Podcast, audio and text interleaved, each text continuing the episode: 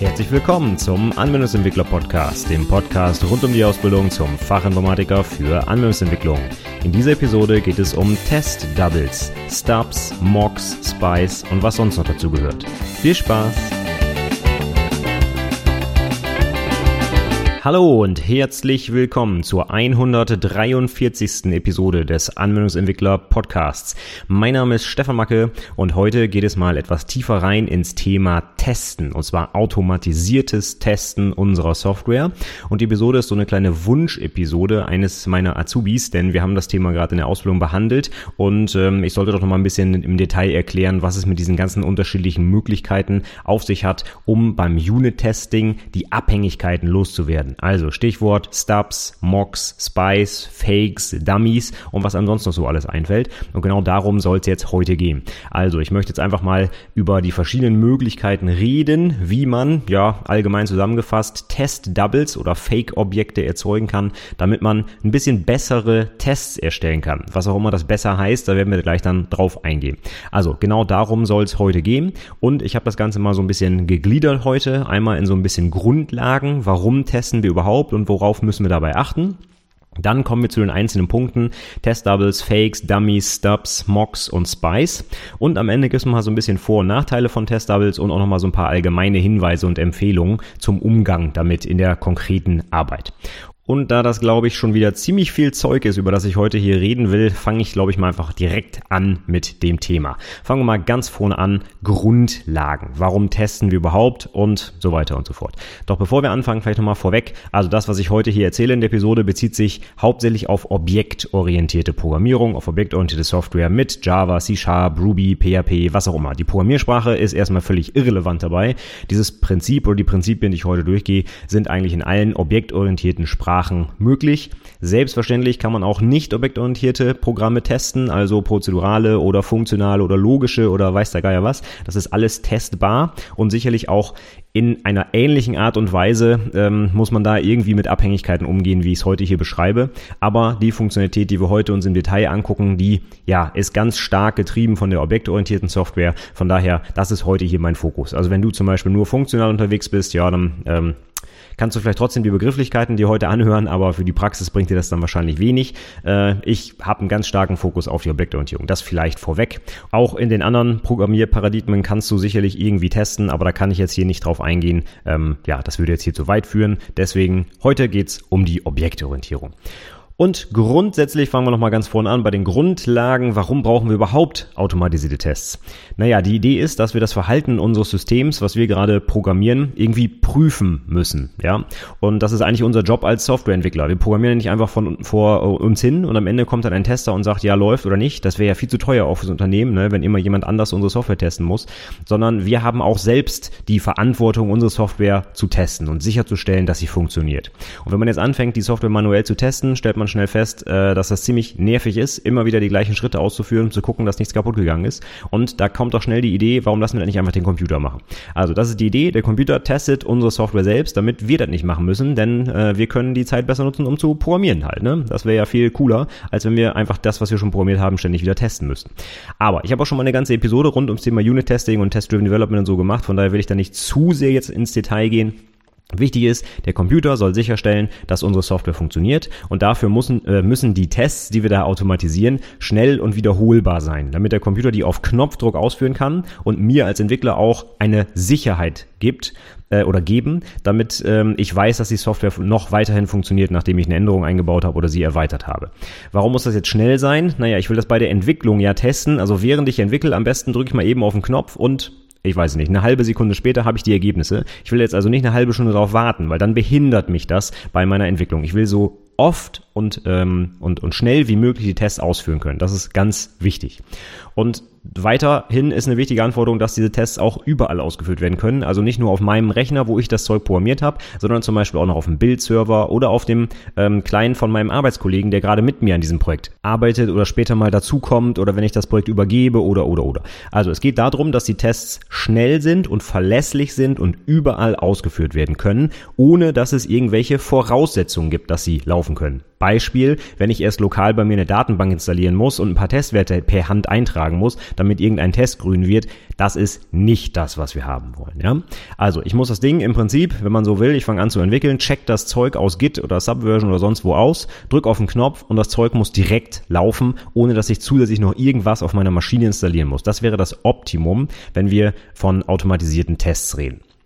So, da wollen wir hin. Und jetzt können wir das, was wir da programmieren als automatisierte Tests, so ein bisschen unterscheiden. Einmal in Unit-Tests. Das sind die Tests, die das isolierte Verhalten einer einzelnen Komponente testen. Insbesondere sind das Methoden, die wir da aufrufen. Das heißt, ein Unit-Test ruft eine Methode an einem anderen Objekt auf und stellt sicher, dass da eine bestimmte Konstellation funktioniert. Da kann ich auch nicht alles mit abdecken. Meistens deckt ein Test irgendwie einen besonderen Fall der Methode zum Beispiel ab. Und wenn ich eine komplexere Methode habe, brauche ich auch durchaus mehrere Tests, um das Verhalten dieser Komponente sicherzustellen. Dann geht's weiter, quasi eine Ebene höher, wenn wir so wollen. Da haben wir nicht mehr eine einzelne Komponente oder Methode, sondern mehrere Komponenten, die in Zusammenspiel getestet werden.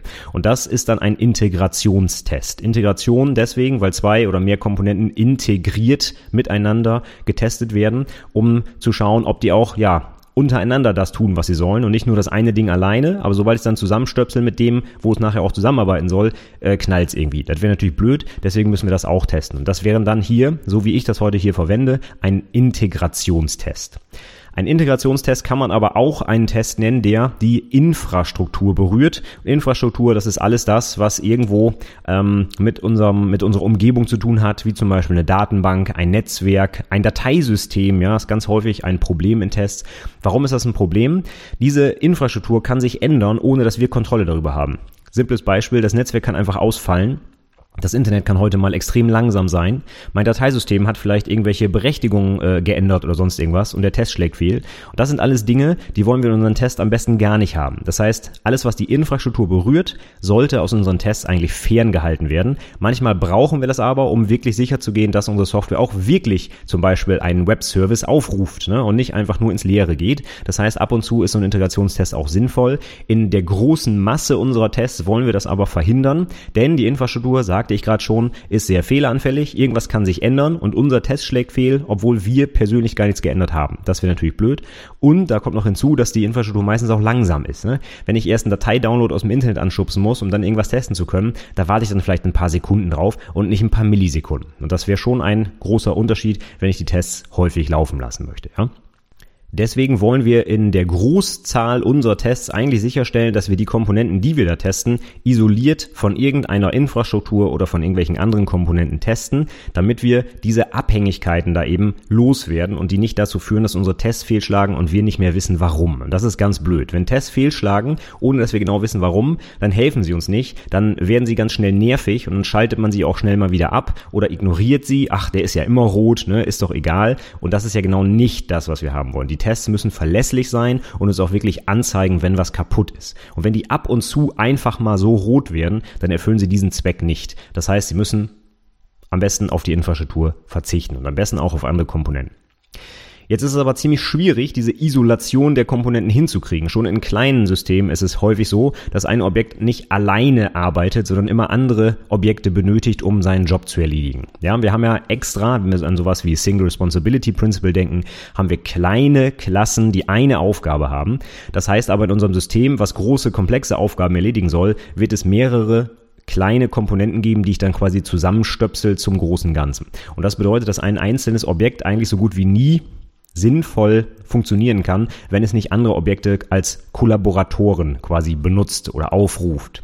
Und das wird schon ein Problem, wenn ich diese Komponente jetzt testen will. Dann brauche ich halt auch alle diese Objekte, die das Objekt benutzt, denn sonst kann es seinen Job nicht machen. Und dann gibt es zum Beispiel, wenn diese Abhängigkeiten meinetwegen null sind, also nicht vorhanden, den allseits beliebten Null Pointer. Ich rufe eine Methode auf an einem Objekt, was ich gerade instanziert habe weil aber die Abhängigkeit, die das Objekt für seine Arbeit braucht, nicht da ist, also null ist, und es da dann eine Methode drauf aufruft, dann knallt's halt und der Test schlägt fehl und äh, beziehungsweise der Test schlägt nicht nur fehl, lässt sich vielleicht noch nicht mal kompilieren oder er bricht einfach wirklich hart ab, ohne dass ich überhaupt irgendwas testen kann, ja. Und das ist natürlich nicht das, was wir haben wollen. Nehmen wir mal ein konkretes Beispiel, damit es vielleicht ein bisschen klarer wird. Wenn wir so ein bisschen unsere Komponenten aufteilen in, in so, eine, so eine klassische Schichtenarchitektur oder heutzutage in, in verschiedene MVC-Geschichten äh, oder wie auch immer oder nach Domain-Driven Design, ja, dann haben wir sowas wie eine Service-Klasse. Ein Service setzt vielleicht einen Use-Case um, meinetwegen gucken, ob ein Benutzer auch das gültige Passwort eingegeben hat. Also Login-Funktionalität zum Beispiel, ja. Und damit das funktioniert, muss dieser Service aber den Benutzer aus der Datenbank holen und das Passwort dann abgleichen. Und dieses holt den Benutzer mal aus der Datenbank Datenbank, das macht der Service natürlich nicht selbst, weil dafür ist er nicht zuständig, sondern das macht dann vielleicht eine andere Klasse. Die nennt man dann zum Beispiel Repository. Und dieses Repository hat nur die Aufgabe, Daten aus der Datenbank zu holen, beispielsweise für einen Schlüssel. Ich gebe dem einen Schlüssel rein und dann gibt er mir den entsprechenden Benutzer zurück. Und der Service nutzt jetzt dieses Repository, um den Benutzer aus der Datenbank abzufragen und dann halt das Passwort zu prüfen. Jetzt kann dieser Service nicht funktionieren, wenn er kein Repository hat, denn dann kriegt er den Benutzer eben nicht aus der Datenbank und dann kann er auch seine eigentliche Aufgabe, nämlich das Passwort prüfen, nicht umsetzen. Von daher muss ich, um den Service testen zu können, auch ein funktionierendes Repository haben, weil der Service sonst einfach nicht funktioniert. Ne? Eine Abhängigkeit, nämlich die auf das Repository, ist nicht vorhanden und dann kann der seinen Job nicht machen und ich kann ihn nicht testen. Das führt jetzt dazu, dass unser Test diese ganzen Abhängigkeiten erstmal selber erstellen muss und dann diesem Objekt, was ich eigentlich testen will, ich sag mal unterjubeln muss. Der muss dem die irgendwie setzen, damit der zur Laufzeit überhaupt ein gültiges Objekt hat und damit ja testen kann. Ja, das bedeutet aber, dass mein Test relativ komplex wird, denn ich muss vielleicht nicht nur ein einziges Objekt erzeugen, sondern ganz viele, weil das eine Objekt hat halt ganz viele Abhängigkeiten und das braucht die halt alle. Ne? Und dann sieht der Test auch schon nicht mehr ganz so nachvollziehbar aus, denn welches dieser verschiedenen Objekte teste ich denn jetzt eigentlich gerade in meinem Test? Ich habe fünf erzeugt, setze die irgendwie untereinander und dann teste ich auch irgendwas, aber es wird gar nicht mehr so ersichtlich, welche dieser fünf Klassen, die da benutzt werden, werden überhaupt getestet. Von daher äh, würde ich jetzt im Weiteren, das macht man eigentlich auch üblich so bei den äh, Tests, wenn man die programmiert, immer von einem System Under Test oder abgekürzt SUT ausgehen. Bei unserem Beispiel mit dem Service und dem Repository wäre der Service, den ich eigentlich gerade testen will, das System Under Test und das Repository, was dieses System Under Test benutzt, das ist die Abhängigkeit, die ich eigentlich gar nicht haben will, denn ich will ja in meinem Test gar nicht auf die echte Datenbank gehen, das hatten wir eben schon geklärt. Aber das System Under Test braucht halt ein Repository, sonst kann ich es nicht ausführen und deswegen ist der Test jetzt dafür zuständig, dem System Under Test, dem Service, ein funktionsfähiges Repository zu geben. Sonst kann er das nicht aufrufen, weil es dann zum Beispiel eine Null Pointer Exception gibt. Also, der Test muss jetzt nicht nur ein Objekt erzeugen, nämlich das, was er eigentlich testen will, sondern auch noch ganz viele andere, nämlich alle die, die das System Under Test als Abhängigkeit hat, weil es sonst eben nicht funktioniert. Und jetzt wäre es natürlich schön, wenn der Test einfach die echten Komponenten nehmen könnte und die da reinsteckt, denn dann testen wir das System ja, so wie es später auch in der Realität funktionieren wird. Das wäre eigentlich super gut, wenn das funktionieren würde. Aber genau an diesem Beispiel mit Service und Repository wird schon klar, dass genau diese Konstellation vielleicht nicht so gut mit echten Komponenten zu testen ist, denn das echte Repository geht eben auf die Datenbank und das wollen wir nicht haben. Stattdessen wollen wir ein Repository haben, was eben nicht auf die Datenbank geht, aber das ist jetzt noch äh, genauso wichtig, immer nur fixe Werte zurückliefert. Denn wenn sich in der Datenbank irgendwas ändern würde und der Test kriegt mal den einen Benutzer, mal den anderen Benutzer, dann wissen wir gar nicht mehr, was das erwartete Ergebnis ist. Das können wir nicht definieren, weil es davon abhängt, was in der Datenbank steht und das wissen wir zur Testprogrammierzeit nicht. Deswegen ist der Test nicht verlässlich. Ich kann gar nicht sagen, was ich überhaupt prüfen will. Ja. Ähm, stattdessen will ich, dass der Service ein Repository benutzt, was zum Beispiel immer exakt den gleichen Benutzer hundertprozentig von mir vorgegeben zurückgibt, damit ich dann prüfen kann, ob der Service seinen Job auch richtig gemacht hat.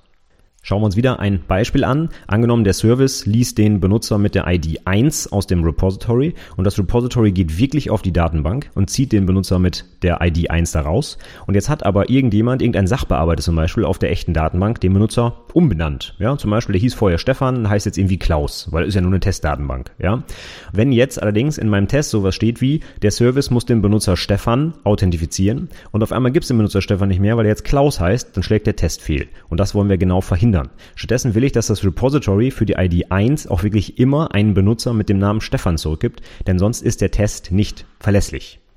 So, und dieses Repository, was wir dem Service da jetzt unterjubeln, ja, das eigentlich gar kein richtiges Repository ist, sondern immer nur hart den gleichen Benutzer zurückgibt, das nennen wir jetzt Test Double oder auf Deutsch so ein bisschen eingedeutscht Test-Double. Ne? Genau wie beim Hollywood-Film, da gibt's den Schauspieler und der hat einen Stunt-Double. Der Schauspieler, der ist zu teuer, der darf die Stunts nicht selber machen. Das heißt, da kommt der Stunt-Double, macht dann eben den Stunt und wird dabei nur von hinten gefilmt, damit man das Gesicht nicht sieht. Ja? Er sieht aber grundsätzlich so aus wie der Schauspieler, hat die gleichen Klamotten an und alles mögliche. Man denkt also, Mensch, das ist wirklich der Schauspieler, der da gerade den Stunt macht. In Wirklichkeit ist es aber nicht. Ja? Und genau das machen wir jetzt hier bei unseren Tests. Das heißt, wir geben nicht ein echtes Repository rein, was auf die Datenbank geht, sondern wir geben ein Repository rein, was wir vorher hart so konfiguriert haben, dass es gar nicht auf die Datenbank geht, um die Infrastruktur nicht zu berühren, um nicht langsam zu sein und fehleranfällig, sondern immer einen harten Wert, gegen den wir dann auch wirklich verlässlich unsere Tests programmieren können. Das haben wir jetzt vor. Und diese ja, Ersatzobjekte oder Double-Objekte, die nennen wir halt ganz allgemein Test-Double. Das ist so der Oberbegriff für alles, was man jetzt sich noch im Detail dazu anschauen kann. Je nachdem, welche Funktionalitäten diese Test-Doubles und noch uns noch so anbieten, haben die halt unterschiedliche Namen. Da gehen wir gleich im Detail drauf ein. Aber wichtig ist erstmal, dass wir die eben erzeugen, um nicht mit den echten Objekten arbeiten zu müssen, sondern eben mit diesen Fake-Objekten oder jetzt eben, ich habe es gerade schon gesagt, Test-Doubles. Ich bringe die Begriffe auch manchmal noch durcheinander. Also Test-Double ist der Oberbegriff und so nennen wir die Dinger jetzt alle, ja, eben als Oberbegriff, wie ich gerade gesagt habe. Und dann gucken wir uns aber erstmal an, wie das Ganze jetzt überhaupt funktionieren kann. Denn damit der Service so ein Repository überhaupt akzeptiert, was wir ihm da unterjubeln wollen, brauchen wir ein schönes Feature der Objektorientierung, nämlich die Polymorphie. Wir können dem Service ja nicht einfach so ein komplett anderes Repository reingeben. Wie soll das funktionieren? Der muss ja eine Schnittstelle oder eine abstrakte Basisklasse zum Beispiel akzeptieren, denn sonst kann ich nicht einfach so ein anderes Repo da reingeben. Ja? Von daher setzt das schon mal voraus, dass, das, ähm, dass der äh, Service nicht einfach hart auf unser eines Repository verdrahtet ist, sondern dass er eben ein allgemeines Repository, eben ein Interface oder eine Basisklasse akzeptiert. Das ist schon mal ganz wichtig. Wenn das nicht der Fall ist, kann das Testen nicht funktionieren. Ich muss grundsätzlich meine echte Implementierung durch dieses Test Double ersetzen können. Und dieses Ersetzen geht nur dann, wenn die Software polymorph arbeitet. Wenn sie das nicht tut, dann kann ich es nicht ersetzen und dann kann ich es auch nicht testen. Also, das geht da nicht. Und das Zweite, was auch noch wichtig ist, was funktionieren muss, außer der Polymorphie, ist, dass wir dem äh, zu testenden Objekt, also dem System Under Test, überhaupt ein Test-Double unterjubeln können. Wie machen wir das denn? Wie kriegen wir das denn da rein? Wenn der Service sich zum Beispiel einfach mit new ein eigenes Repository holt. Also der Service macht, keine Ahnung, meinetwegen in seinem Konstruktor sowas wie this.repository gleich new, äh, keine Ahnung, Datenbank Repository. Ja, dann haben wir ein Problem, denn dann haben wir A, eine Verdrahtung mit diesem harten Datenbank-Repository, die wir nicht mehr loswerden durch Polymorphie. Und B, wir können es gar nicht überschreiben, weil der Service sich dieses Repository selber erzeugt. Und new in diesem Service, das ist genau das Wörtchen, was wir unbedingt loswerden müssen. Der Service darf sich das nicht selbst erstellen. Denn dann können wir es ihm, äh, ihm eben nicht im Test mit einem anderen ersetzen. Das funktioniert nicht, weil der sagt hart, ich will das Datenbank-Repository. Und dann können wir dem so viel sagen, wie wir wollen. Der erzeugt sich das einfach selbst. Und dann können wir es nicht mehr austauschen. Das heißt, wir brauchen auch noch so ganz nebenbei ein nettes kleines Feature, es Dependency Injection heißt. Wir müssen es hinkriegen, dass unsere ähm, unsere Klassen oder die Objekte der Klassen, die wir testen wollen, ihre Abhängigkeiten von draußen gesetzt bekommen können. Die dürfen nicht einfach machen new, new, new und das benutze ich alles, sondern stattdessen muss ich das von draußen reingeben. Entweder zum Beispiel als Konstruktorparameter, als Setter von draußen, ja, oder wie ich auch immer von draußen diese Objekte da reinkriege. Wichtig ist, das SUT, das System Under Test, darf sich die nicht selbst erstellen, sondern muss die von draußen gesetzt bekommen. Das hat natürlich auch eine Auswirkung auf den Produktivcode. Ne? Wenn ich jetzt eine Klasse teste, die schon längst in Produktion ist und ich stelle jetzt auf einmal die Klasse um, kriegt einen Konstruktor mit einem Pflichtparameter, dann muss ich auch den Produktivcode anpassen. Das ist natürlich dann ein bisschen blöd. Das ist aber alles kein Problem, wenn ich das von Anfang an bei der Softwareentwicklung berücksichtige.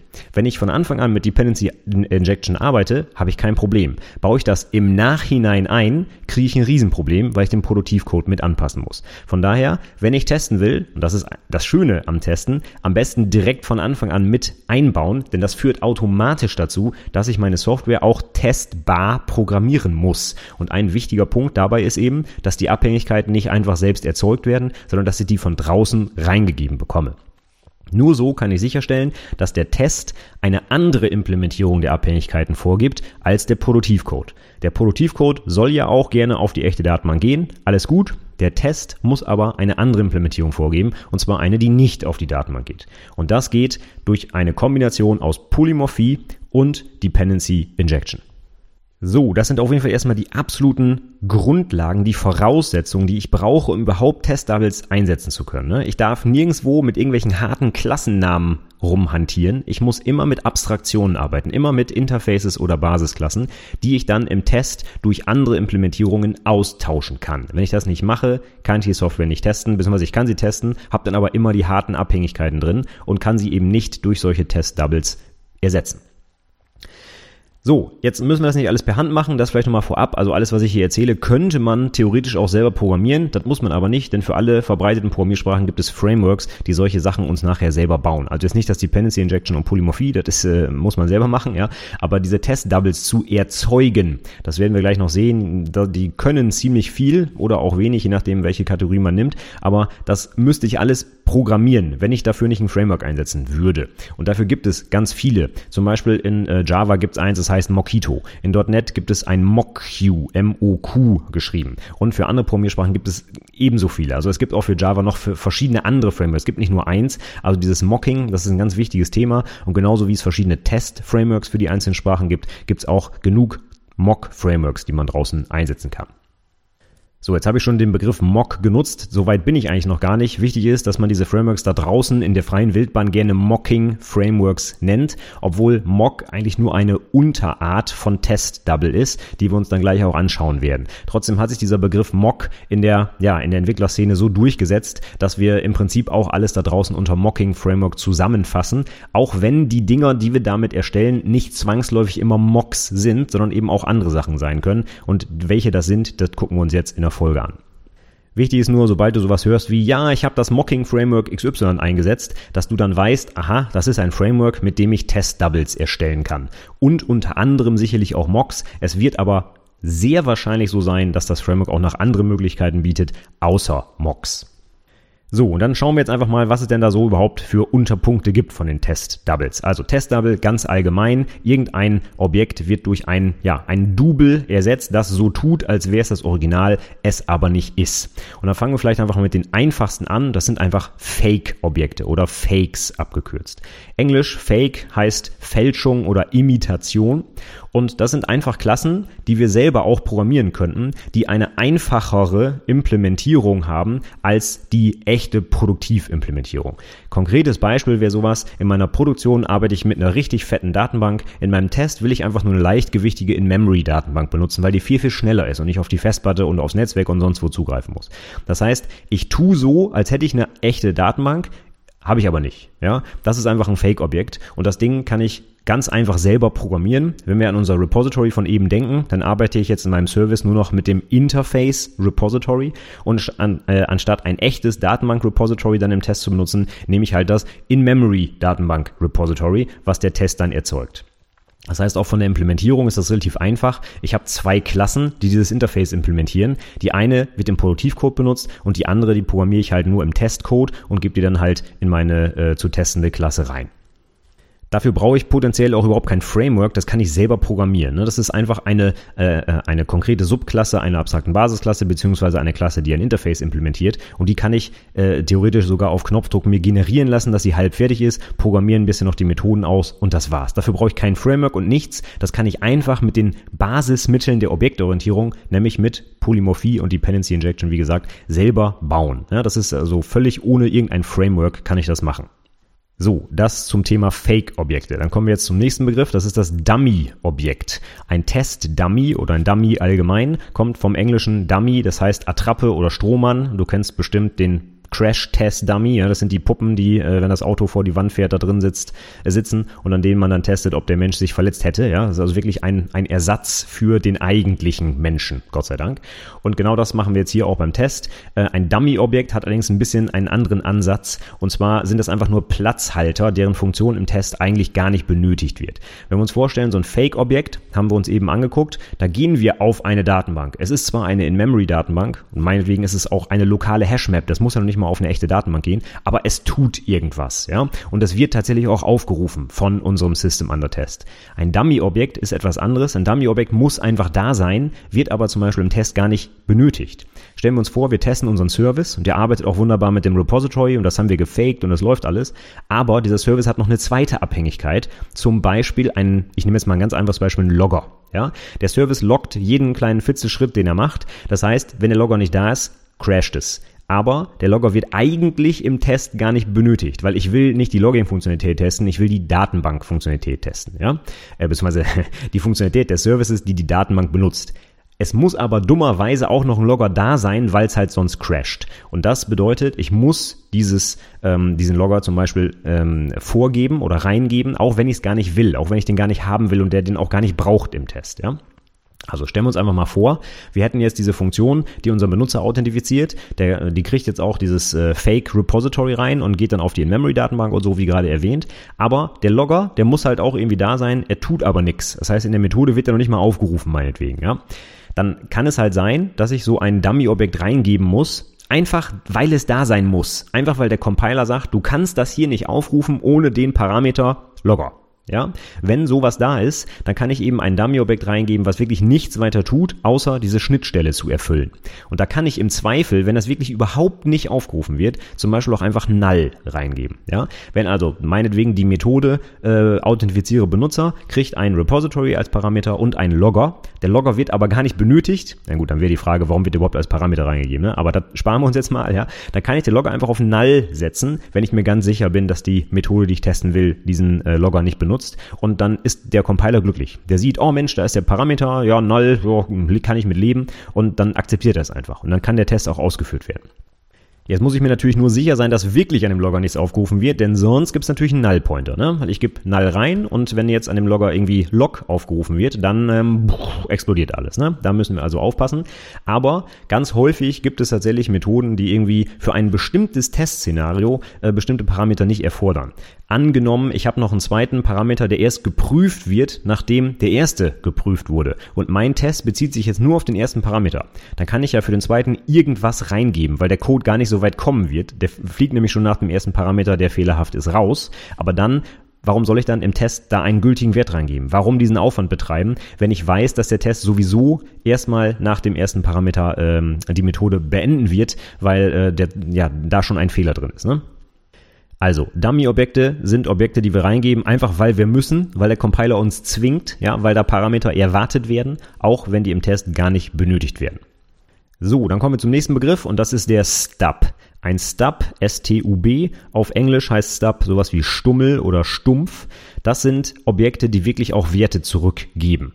Und zwar solche, die uns in den Tests ermöglichen, erwartete Testergebnisse auch abzufragen. Das hatte ich vorhin ja gesagt. Wenn wir nach äh, dem, wenn wir das Repository nach dem Benutzer mit ID 1 fragen, dann soll immer der gleiche Benutzer mit einem definierten Namen zurückkommen und nicht irgendeiner, der da gerade in der Datenbank steht. Und da geht es darum, dass wir eben genau diese Fehleranfälligkeit vermeiden und oder teure und fehleranfällige Zugriffe auf die Infrastruktur loswerden wollen. Das heißt, wie gesagt, habe ich schon gesagt, Datenbank, Dateisystem, Netzwerk, sowas wollen wir in einem Test niemals ausführen, weil das einfach mega langsam und fehleranfällig ist. Das heißt, das beste Beispiel ist halt sowas wie ein gemockt, äh, gemockt sage ich schon selber, gestapptes Dateisystem, wo ich dann zum Beispiel einfach sage, Dateisystem, wenn du gefragt wirst, ob diese Datei mit Pfad XY existiert, dann sagst du bitte ja oder nein. Und davon abhängig kann ich dann meinen Test aufbauen. Das heißt, ich definiere in meinem Test, wie sich dieser Stub der nachher für das echte Objekt äh, ersetzt wird, verhalten soll.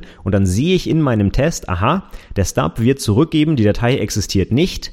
Das heißt, ich erwarte jetzt, dass mein System under Test zum Beispiel eine Exception wirft, weil es die Datei nicht gefunden hat.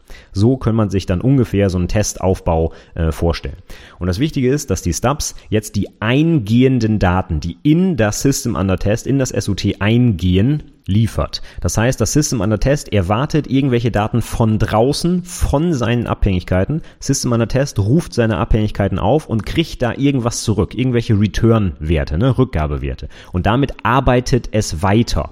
Und je nachdem, was es zurückkriegt von diesen Abhängigkeiten, soll sich das System under Test unterschiedlich verhalten und genau das wollen wir testen. Das heißt, wir testen weiterhin unser System under Test und fragen das System under Test, sag mal, hast du mir jetzt den richtigen Wert zurückgegeben? Zum Beispiel wurde jetzt der Benutzer korrekt authentifiziert. Wenn der Stub sagt, ja, der Benutzer ist da, dann soll der Service sagen, yo, korrekt authentifiziert. Ja? So ist der Ablauf. Das heißt, wir haben weiter ganz normale Assertions, wie wir auch aus anderen Unit-Tests kennen, gegen das System Under Test. Nur, dass das System Under Test nicht mit irgendwelchen echten Daten arbeitet, sondern mit gefakten Daten, die dieser Stub uns zurückliefert. Dazu wäre es ganz nett, wenn wir die Stubs auch irgendwie parametrieren könnten. Wenn wir zum Beispiel sagen, Mensch, Repository, wenn du mit der ID 1 aufgerufen wirst, dann gibst du bitte Benutzer Stefan zurück. Wenn irgendeine andere ID reingeht, schmeißt du bitte eine Exception. Und dann können wir verschiedene Tests bauen. Dann können wir sagen, hey, stelle, also äh, System under Test, also mein Service, stelle sicher, dass Benutzer 1 korrekt authentifiziert werden kann, aber Benutzer 27 nicht. Denn für Benutzer 27 würde das Repo halt sagen, ne, gibt's nicht, gibt eine Exception oder sowas. Und dann müsste der System under Test, also mein Service, natürlich auch darauf reagieren. Und so kann ich auch verschiedene Testszenarien durchspielen, indem ich dem Stub einfach sage, für welche Parameterkonstellationen bei den Methoden aufrufen es welche konkreten Werte zurückgeben soll. Das ist das Interessante an diesen Stubs. Und wenn ich mir jetzt vorstelle, das müsste ich alles mit Fake-Klassen selber programmieren, dann wird das ein mega Overhead. Ne? Wir müssten ja quasi für jeden individuellen Testfall eine eigene Klasse programmieren. Das heißt, es gibt vielleicht sowas wie ein äh, Benutzer immer vorhanden Repository und ein Benutzer schmeißt Exception Repository und ein äh, keine Ahnung was, äh, noch irgendein anderes Benutzer Tralala Repository. Das heißt, ich muss für jeden kleinen Testcase, den ich habe, eine neue Klasse programmieren, die auch in meiner Testinfrastruktur liegt und so weiter. Ne? Und das ist einfach mega Overhead.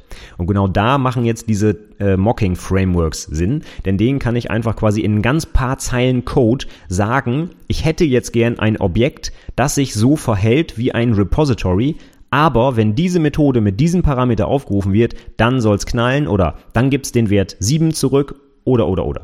Das heißt, diese Frameworks erleichtern es mir ungemein, diese Stubs zu erzeugen. Ich muss die nämlich nicht selber programmieren, sondern ich sage dem Framework einfach, dass es mir so einen Stub bauen soll und dann kann ich ihm noch genau sagen, wie es sich verhalten soll, dieser Stub und dann bin ich fertig. Das heißt, ich habe wirklich nur, ich sage jetzt einfach mal zwei, drei Zeilen Code, wo dann sowas drin steht wie, ich habe jetzt mal ein Beispiel aus Mockito, ne, das ist ein Java-Framework, aber so ähnlich sieht das auch in anderen Frameworks aus.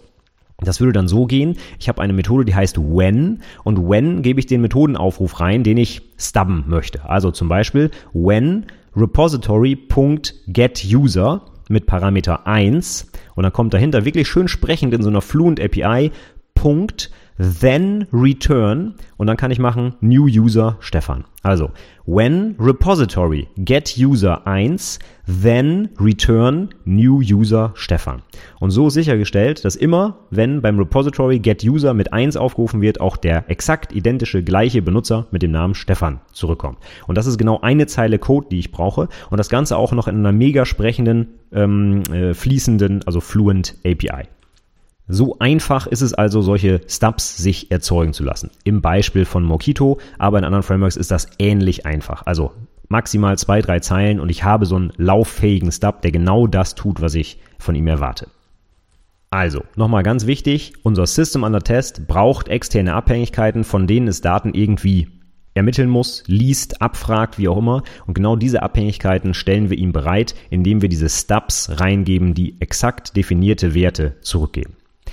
Einsatzgebiete, hatte ich schon gesagt, Dateisystem, Datenbank, Netzwerk, alles, was irgendwie Infrastruktur ist. Oder einfach alles, was wir nicht testen wollen. Das muss noch nicht mal auf, auf die Infrastruktur äh, gehen. Kann ja auch sein, dass unsere externe Abhängigkeit eine mega komplizierte, langwierige Berechnung macht. Die kann ich auch genauso rausstubben, wenn ich da keine Lust habe, drauf zu warten.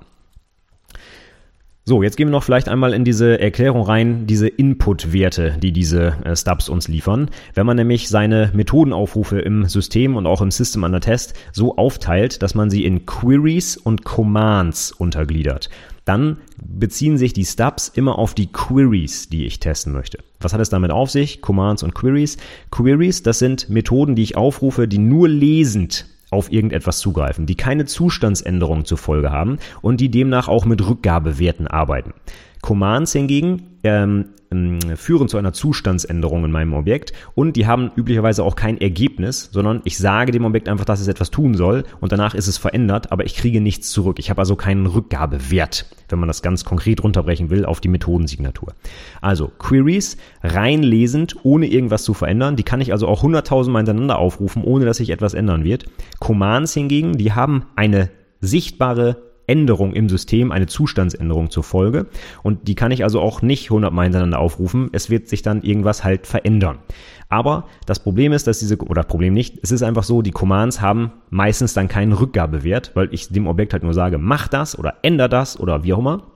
Aber als Ergebnis kriege ich eben nichts zurück. Wenn ich das Ergebnis mir angucken möchte, dann müsste ich halt als nächstes eine Query aufrufen und dann gucken, ob das funktioniert hat. Stellen wir uns mal vor, ich habe sowas wie Command, ne? hey, Benutzer, ändere Passwort was soll mir dieser Befehl zurückgeben? Ich sage dem Benutzer einfach, dass er sein Passwort ändern soll und gebe ihm das neue Passwort rein. Ja, das heißt, die Methode ist void, weil ich kriege nichts zurück. Wenn ich jetzt aber sicherstellen will, dass wirklich das Passwort geändert wurde, könnte ich jetzt die Query get Passwort aufrufen, um zu gucken, wie das Passwort aktuell ist. Und wenn ich die vorher aufrufe und feststelle, es ist noch das alte Passwort, dann das Kommando aufrufe mit änder mal das Passwort und dann nochmal das gib Passwort zurück, dann kann ich sehen, dass es sich hoffentlich verändert hat. Ja? Und so könnte ich jetzt dieses Zusammenspiel aus Command und Query testen. Ob das jetzt so toll ist, lassen wir mal dahingestellt. Ich würde das in einem Test grundsätzlich nicht machen. Ja, ich würde das trennen. Ich würde entweder nur, nur Queries oder nur Commands testen, aber nicht beides zusammen. Denn das hat nämlich genau eben diese Zustandsänderung zur Folge. Das heißt, ich habe auf einmal auch eine Abhängigkeit zwischen den Tests. Ich muss ja sicherstellen, dass mit dem gleichen Objekt gearbeitet wird, dessen Zustand ich geändert habe. Und diese Zustandsänderung, hm, das ist immer ein Problem. Es kann also sein, dass äh, Tests in einer gewissen Reihenfolge ausgeführt werden müssen, damit sie überhaupt noch funktionieren. Beispiel, wenn ich das alte Passwort teste, und dann das Passwort ändere, dann darf ich natürlich nicht die beiden umgekehrt ausfinden. Wenn ich erst das Passwort ändere, ist natürlich das alte Passwort nicht mehr korrekt und dann schlägt der zweite Test fehl. Und das wollen wir eigentlich in unseren Tests nicht haben. Die müssen individuell in Isolation voneinander laufen können. So, und worauf ich jetzt hinaus wollte, war, dass wir diese Stubs eigentlich immer benutzen, wenn wir Queries testen. Denn die zu testenden Objekte, die holen sich Daten von draußen. Beispiel der Service, der meinen Benutzer authentifiziert, der holt sich den Benutzer aus dem Repository. Der sagt nicht dem, dem Repository, hey, speicher irgendwas, sondern der will ja nur lesend darauf zugreifen. Und genau diese lesenden Sachen können wir mit Stubs halt eben raus, ja, faken, sage ich immer gerne, ne? Das heißt, unser System under Tests, äh, unser System under Test kriegt ein paar Stubs untergejubelt und dann testen wir, ob das System under Test in der richtigen Reihenfolge meinetwegen die Sachen liest, miteinander kombiniert und dann am Ende sagt, yo, authentifiziert oder nicht. Und das ist nochmal ganz wichtig zum Schluss. Ich wiederhole es nochmal, weil es so wichtig ist. Wenn ich mit diesen Stubs arbeite, dann teste ich in meinen Tests grundsätzlich weiterhin das System under Test. Ich habe einfach nur die Abhängigkeiten rausgestubbt, aber was ich teste, ist das System under Test. Also ein ganz normales Assert. In unserem Beispiel wäre es jetzt Assert that, keine Ahnung, uh, User is valid oder User is authenticated oder wie auch immer, aber an dem System under Test. Das ist wichtig, denn das ist genau der große Unterschied zum nächsten Begriff, den Mocks, auf die wir jetzt eingehen werden. Ein Mock ist ein bisschen ein anderes Konzept oder verfolgt ein anderes Konzept. Erstmal Mock heißt auf Englisch sowas wie Fälschung oder Nachahmung und diese Mocks dienen einem grundsätzlich anderen Zweck als die Stubs. Deswegen bin ich da gerade so intensiv drauf eingegangen. Die Stubs liefern Inputwerte, damit mein System an der Test arbeiten kann. Die Mocks gehen genau in die andere Richtung. Wenn mein System an der Test mit den Mocks interagiert, dann merken sich die Mocks diese Interaktion. Die merken sich zum Beispiel, welche Methode wurde wann aufgerufen, wie oft, welche Parameter es sind da reingegangen und so weiter. Aber die machen dann nichts, wenn sie aufgerufen wurden. Und deswegen passt das auch genau zu den Commands. Angenommen, ich will eben den Benutzer in der Datenbank speichern. Dann wird mein Service an meinem Repository sowas wie Save User aufrufen. Aber dieses Save User hat normalerweise wieder keinen Rückgabewert, weil das ist ja ein Command. Das heißt, er sagt dem Repo, speichere bitte diesen Benutzer in der Datenbank. Und der Rückgabewert der Methode ist void, denn es kommt halt nicht zurück. Ne? Der Benutzer wird gespeichert und ja, dann ist er halt gespeichert. Das heißt, die Zustandsänderung ist umgesetzt, aber ich kriege davon in dem Sinne nichts mit. Ich kriege keinen Rückgabewert. Das heißt, ich kann da auch nichts stubben, denn es kommt ja nichts zurück. Ja, was, was soll ich dem Stub sagen, dass er zurückgibt? Es gibt ja nur Void, also ich brauche das nicht stubben. Aber was ich wissen muss, ist, dass diese Speichermethode auch wirklich aufgerufen wurde. Ja, das heißt, ich möchte wissen, wenn ich dem Service sage, dass er den Benutzer speichern soll, dass der Service dem Repository die Save-Nachricht schickt und sagt hier, speichere bitte den Benutzer in der Datenbank. Und dieses Repository gibt mir aber jetzt nichts zurück. Das heißt, wie kriege ich jetzt raus, dass er das auch wirklich aufgerufen hat? Wenn ich einen Stub hätte, könnte ich jetzt gucken, ob meinetwegen die ID sich geändert hat oder weiß der Geier, was der Stub da zurückgibt. Aber das ist ja hier nicht so. Ich habe eine Void-Methode. Deswegen brauche ich eine andere Möglichkeit, um zu prüfen, dass der Service auch wirklich diese Methode beim Repository aufgerufen hat. Und dafür nehmen wir jetzt einen Mock. Wir geben jetzt keinen Stub rein, sondern einen Mock und den Mock können wir dann im Anschluss an den Test fragen, ob die Save-Methode mit einem ganz bestimmten Parameter exakt einmal aufgerufen wurde oder nicht. Und wenn sie eben nicht aufgerufen wurde, dann schlägt der Test fehl. Und dafür brauchen wir Mocks. Das heißt, Mocks werden immer benutzt, wenn wir die ausgehenden Befehle testen wollen, die unser System under Test quasi an seine Umwelt verschickt. Also nicht die eingehenden Sachen, sondern genau die ausgehenden. Und da testen wir auch nicht, äh, ob irgendwelche Daten oder sowas zurückkommen, sondern eben, ob Methodenaufrufe stattgefunden haben. Und zwar meinetwegen sogar in der richtigen Reihenfolge mit den richtigen Parametern und exakt 37 Mal. Ja, das kann man alles mit Mocks dann testen.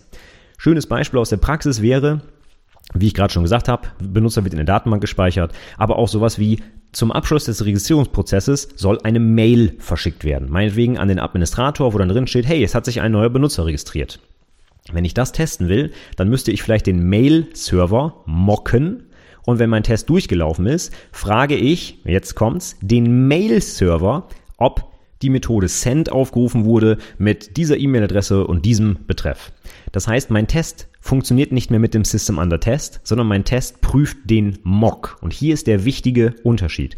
Ich mache am Ende dieses Tests mit Mocks nicht ein Assert auf irgendwas, sondern ich mache, in Mockito heißt es zum Beispiel Verify, aber gegen den Mock. Und das ist ganz wichtig. Es kann sein, dass in anderen Frameworks das dann trotzdem ein Assert ist, ja. Aber wichtig ist, dass das System under Test nicht Teil dieses Asserts ist, sondern eben der Mock. Denn das System under Test liefert mir ja gar nicht zurück, was ich asserten kann. Wir haben ja gerade gesehen, das sind alles nur Kommandos und dieses speichere den Benutzer oder verschicke eine E-Mail.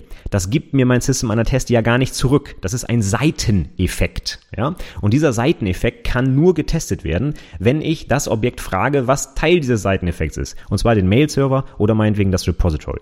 Und das unterscheidet ein Mock ganz grundsätzlich vom Stub. Beim Stub mache ich Asserts gegen das System under Test, nur dass zufällig exakt definierte Werte benutzt werden durch irgendwelche äh, gestubbten Repositories zum Beispiel. Bei den Mock-Tests frage ich die Mocks am Ende und nicht das System under Test. Und das kann dann zum Beispiel so aussehen, dass wir sowas sagen wie, hey, new äh, äh, oder mocke den, den Mail-Server zum Beispiel. Dann gebe ich dem, ähm, äh, dem Service meinen Mail-Server rein. Und wenn dann sage ich aber Service, äh, keine Ahnung, registriere neuen Benutzer. Und am Ende mache ich jetzt nicht irgendwie ein Assert auf System under Test irgendwas, weil wie gesagt, da kommt ja nichts, sondern ich mache dann Verify Mail Server Send und dann die E-Mail, die ich erwartet habe. Ja, also ganz grundsätzlich. Mocks sind dafür da, um die Interaktion unseres System under Test mit seinen Abhängigkeiten zu testen und nicht um irgendwelche Inputwerte zu stubben, dafür sind halt eben Stubs da, sondern um zu gucken, ob Methoden aufgerufen wurden oder nicht. Und wenn man in seinen, beiden, in seinen Tests beides vermischt, also wenn ich einen Mock habe, der auch gleichzeitig noch irgendwie Daten zurückgeben muss bei einer anderen Methode und solche Sachen, dann deutet das darauf hin, dass ich irgendwie ein Problem in meinem Test habe. Denn dann habe ich irgendwie Queries und Commands vermischt und das ist grundsätzlich keine so gute Idee. Das führt auch dazu, dass der, der Test-Setup relativ aufwendig wird. Ne? Ich habe auf einmal 27 Zeilen Mock-Code, wo ich sagen muss, bei der Methode das aufrufen, bei der Methode gibst du das zurück, äh, die Methode will ich nur verifieren, ob die aufgerufen wurde und so weiter. Das wird dann zu kompliziert und das heißt, dass ich meinen Test wahrscheinlich zu groß geschnitten habe und einfach kleiner machen muss. Deswegen merken wir uns nochmal, Mocks werden benutzt, um die Interaktion zu testen. Das heißt, es geht darum, wenn ich Commands verschicke, also Dinge, die Seiteneffekte produzieren, aber eben keinen, ich sag mal, messbaren oder assertbaren Rückgabewert produzieren. Und ganz wichtig, am Ende des Tests verifizieren wir nicht das System under Test, sondern wir prüfen gegen den Mock, ob da irgendwas aufgerufen wurde oder nicht. Ich habe noch ein Beispiel zum Schluss, wie, was, wie das wirklich in Mockito aussehen könnte. Da gibt es eine Methode, die heißt Verify. Und da können wir sagen, Verify Mail Server .send und dann zum Beispiel eine E-Mail-Adresse und einen Betreff reingeben. Und wenn diese Methode nicht exakt mit diesen Parametern aufgerufen wurde, dann sagt der Mock, sorry, ist nicht und lässt den Test fehlschlagen. So, und jetzt kommen wir zum letzten Begriff und zwar dem Spy. Also Spy von Englisch Spy gleich Spion heißt das Ganze, ja. Und äh, dazu habe ich verschiedene Definitionen gefunden. Das kann man nicht so allgemeingültig sagen.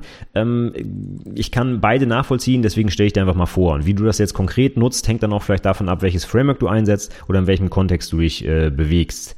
Fangen wir mit der ersten Definition an, die in Anführungszeichen im Buche steht, und zwar in X-Unit Test Pattern von, äh, ich hoffe, ich spreche ihn richtig aus, Gerald Messerassos oder so. Auf jeden Fall super Buch, kann ich weiterempfehlen. Aber ähm, ja, also es geht mir jetzt hier um die Definition, und zwar steht da drin, Ein SPY ist ein Stub mit einer Art Aufzeichnungsfunktion der Interaktion, ähnlich zu einem Mock.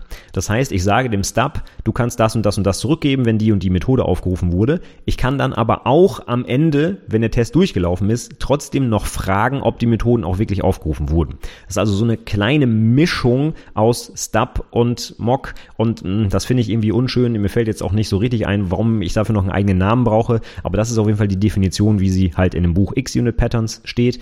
Eine andere Definition kenne ich auch noch und zwar aus dem Framework Mockito, was ich selber auch sehr intensiv einsetze. Und da ist ein Spy eine, ein ganz anderes Ding. Und zwar ist ein Spy quasi eine Art Wrapper um ein echtes Objekt und dieser Wrapper delegiert erstmal grundsätzlich alle Aufrufe an das echte Objekt, bis auf die Methoden, wo ich das nicht haben will. Das heißt, stellen wir uns vor, wir haben so ein Repository, es hat 37 Methoden, ja, und davon werden in meinem Test auch äh, 36 aufgerufen, ja. Nur die eine, die wirklich auf die Datenbank geht, die will ich rausmocken. Wenn ich mir jetzt das Test-Setup anschaue für die 36 Methoden, die ich ja alle mocken muss, damit das funktioniert, ja, damit es nicht irgendwo einen Nullpointer gibt oder Daten fehlen oder so, dann habe ich ein mega großes Test-Setup, obwohl ich eigentlich nur eine fitzelig kleine Sache testen will, weil die eine Methode anders sich verhalten soll. Und genau dafür kann ich Spice benutzen. Das heißt, sag einfach, hey, mach mal ein Spy auf das Repository, dann delegiert dieser Spy alle Aufrufe direkt an das echte Repository weiter. Und dann kann ich dem Spy aber genau wie bei einem Stub oder Mock sagen, für diesen einen Methodenaufruf, in diesem einen Fall, mach ein bisschen was anderes. Und so kann ich quasi meine bestehende Infrastruktur, die ich habe, die auch funktioniert, die ich ich nicht rausmocken will, weil die gar nichts Gefährliches oder Langsames macht, kann ich wiederverwenden. Und die eine Sache, die anders sein soll, die bringe ich dem Spy-Objekt dann bei. Das ist eigentlich eine ganz coole Konstellation, weil das erspart mir enorm komplexe Test-Setups, weil ich jeden Fitzel mocken muss, auch wenn ich das eigentlich gar nicht unbedingt machen will in meinem Test. Stattdessen kann ich den ganz normalen produktiven Code meiner echten Objekte benutzen.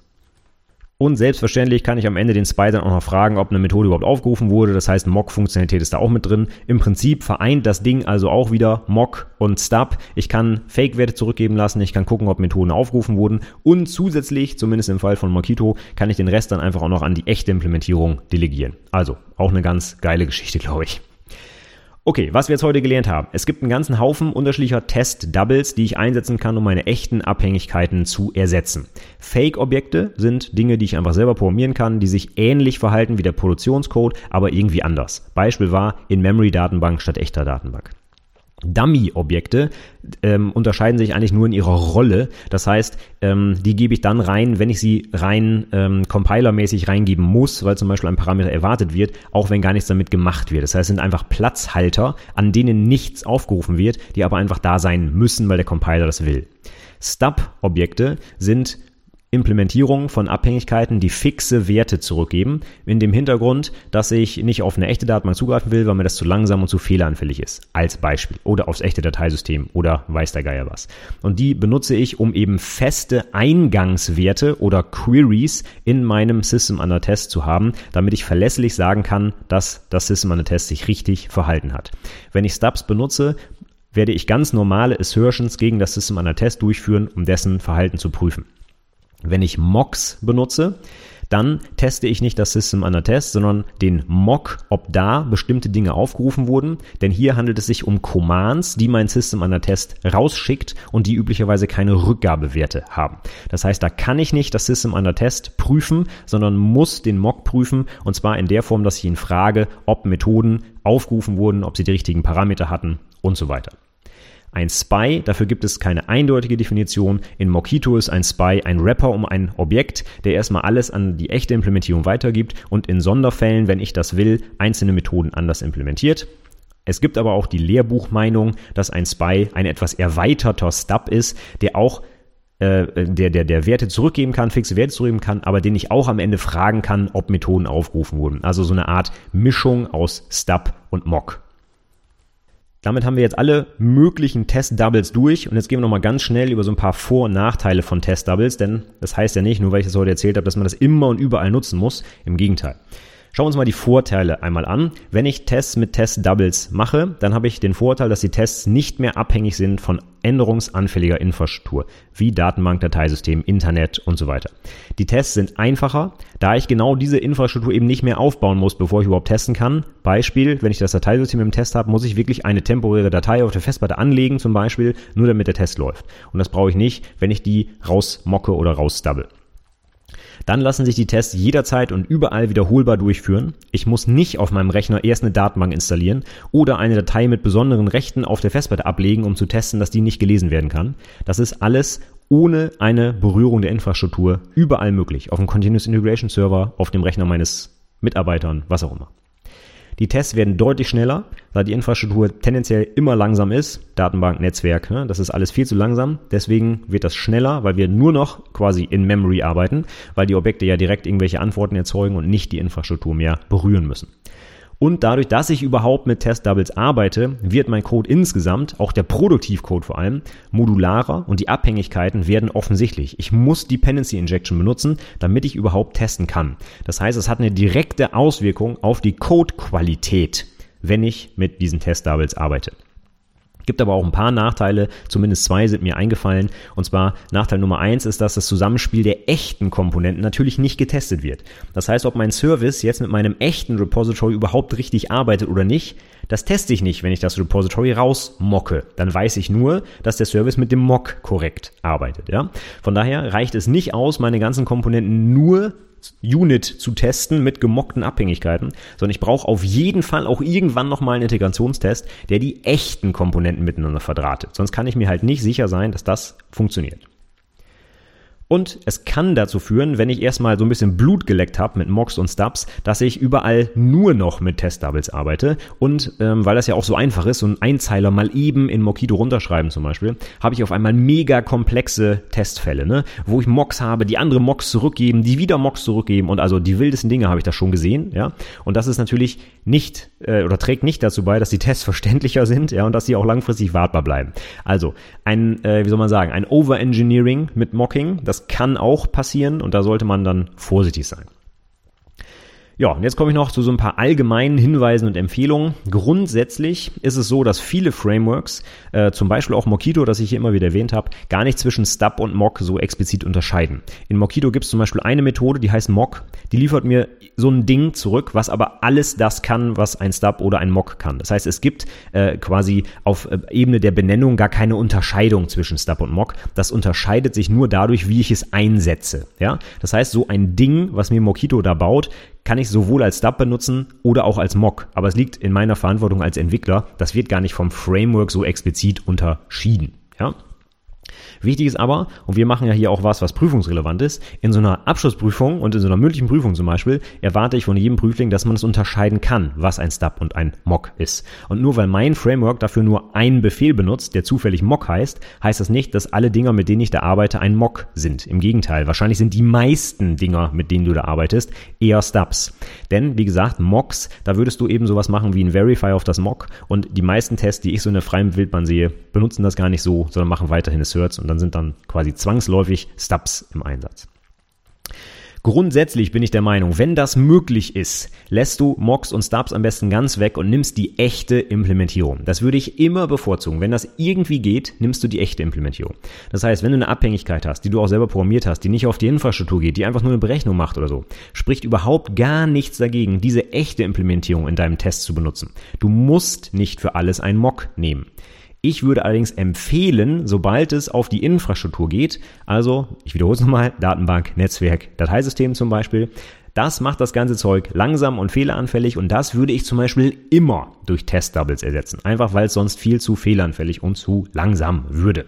Aber ansonsten alle Sachen, die nicht die Infrastruktur berühren, habe ich kein Problem damit, die echte Implementierung zu nutzen, weil die testest du dann quasi implizit automatisch auch mit und weißt auch sicher, dass dein System Under Test auch mit den echten Abhängigkeiten im späteren System zusammenarbeiten kann. Wenn du dich dann für ein Mocking entscheidest, ist es trotzdem wichtig, dass du on top immer noch Integrationstests hast, um das echte System zu testen. Mocking ist eine tolle Sache. Du testest deine Komponente komplett in Isolation. Aber wenn du zum Beispiel bei dem Mock-Setup irgendeinen Fehler machst, was ja durchaus sein kann, ist alles Code, den du selber schreiben musst, ne? dann ist dein Test grün, aber das echte mein Beispiel von eben, Repository, verhält sich dann doch irgendwie anders und in der Produktion gibt's dann trotzdem einen Bug. Und das willst du natürlich nicht. Das heißt, du musst, wenn du mit Mocks und Stubs arbeitest, immer noch einen Integrationstest mindestens machen, um zu gucken, dass alles auch im echten Code miteinander arbeitet. Und da kann es dann auch sein, dass der ein bisschen langsamer ist. Ne? Der geht dann halt wirklich auf eine echte Datenbank und legt sich echte Dateien aus dem Internet und legt wirklich temporäre Dateien auf dem Autofestplatte an und so weiter. Der läuft dann vielleicht auch mal 10 Sekunden und nicht 10 Millisekunden, aber dadurch weißt du dann wenigstens hundertprozentig, dass auch die echten Komponenten zusammenspielen. Und das würde ich immer, immer, immer ähm, machen. Ja, und was ich gerade schon gesagt habe, wenn du so Test-Setups hast, äh, die mega komplex sind, also Mocks, die andere Mocks zurückgeben, die in besonderen Fällen dann wieder einen Mock zurückgeben oder einen Stub oder sonst irgendwas. Und das geht ganz, ganz schnell, wenn man sich nicht an das Law of äh, Demeter hält zum Beispiel. Ne? Wenn das Repository zum Beispiel einen Benutzer zurückgibt und ich den Benutzer nach seinem Namen frage und ich will das ganze Zeug in meinem Test nicht haben, dann muss ich erstmal das Repository mocken und, äh, oder ich sage immer mocken, ne? aber eigentlich ist es jetzt stubben, aber Mocking hat sich halt so als, als Begriff etabliert. Also eigentlich stubbe ich das Repo, dass es mir einen Stub-Benutzer zurückgibt, der dann einen Benutzernamen zurückgibt. Das heißt, ich habe schon nicht mehr einen einzigen Stub, sondern zwei, weil ich das Repo stubben muss und die Antwort des Repos, also auch den Benutzer, stubben muss. Und das ist sehr, sehr ungünstig. Das deutet darauf hin, dass deine Komponenten zu komplex sind oder dass sie zu sehr sich auf die Interna der benutzten ähm, Abhängigkeiten beziehen und das eigentlich gar nicht wissen sollten. Also es kann sein, dass der Test einfach zu komplex ist oder die Methode, die du gerade testest, zu viele Dinge auf einmal macht. Ja. Das kann darauf hindeuten. Das muss nicht so sein. Ab und zu brauche ich auch mal einen Mock, der einen anderen Mock zurückgibt. Das mag wirklich so sein, aber häufig deutet das darauf hin, dass der Test einfach zu komplex ist und dass du irgendwas auseinanderziehen musst. Gut, das waren jetzt zum Abschluss nochmal die Vor- und Nachteile und ein paar allgemeine Hinweise. Ich persönlich nutze Mocks und Stubs eigentlich in so ziemlich allen Unit-Tests oder wenn, äh, das war falsch, sondern in allen Projekten, die ich habe. Gibt es irgendwelche Tests, die Mocks oder Stubs benutzen? Das ist automatisch so, weil ich nicht die Datenbank äh, in meinem Test haben will. Oder wie gesagt, Internet oder Datei. Allein das Dateisystem, ne? Datei lesen und schreiben, das, das muss rausgemockt werden. Das ist viel zu langsam in dem echten Projekt. Ne?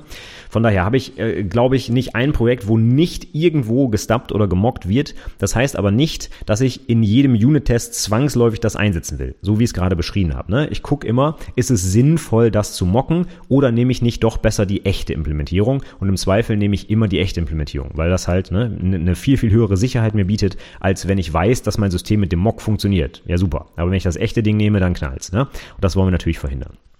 Also, Mocking ist etwas, was heutzutage absolut etabliert ist im Unit-Test-Umfeld. Das ich sage es mal in Anführungszeichen, das macht jeder, ja, das solltest du auch können und machen und beherrschen vor allem.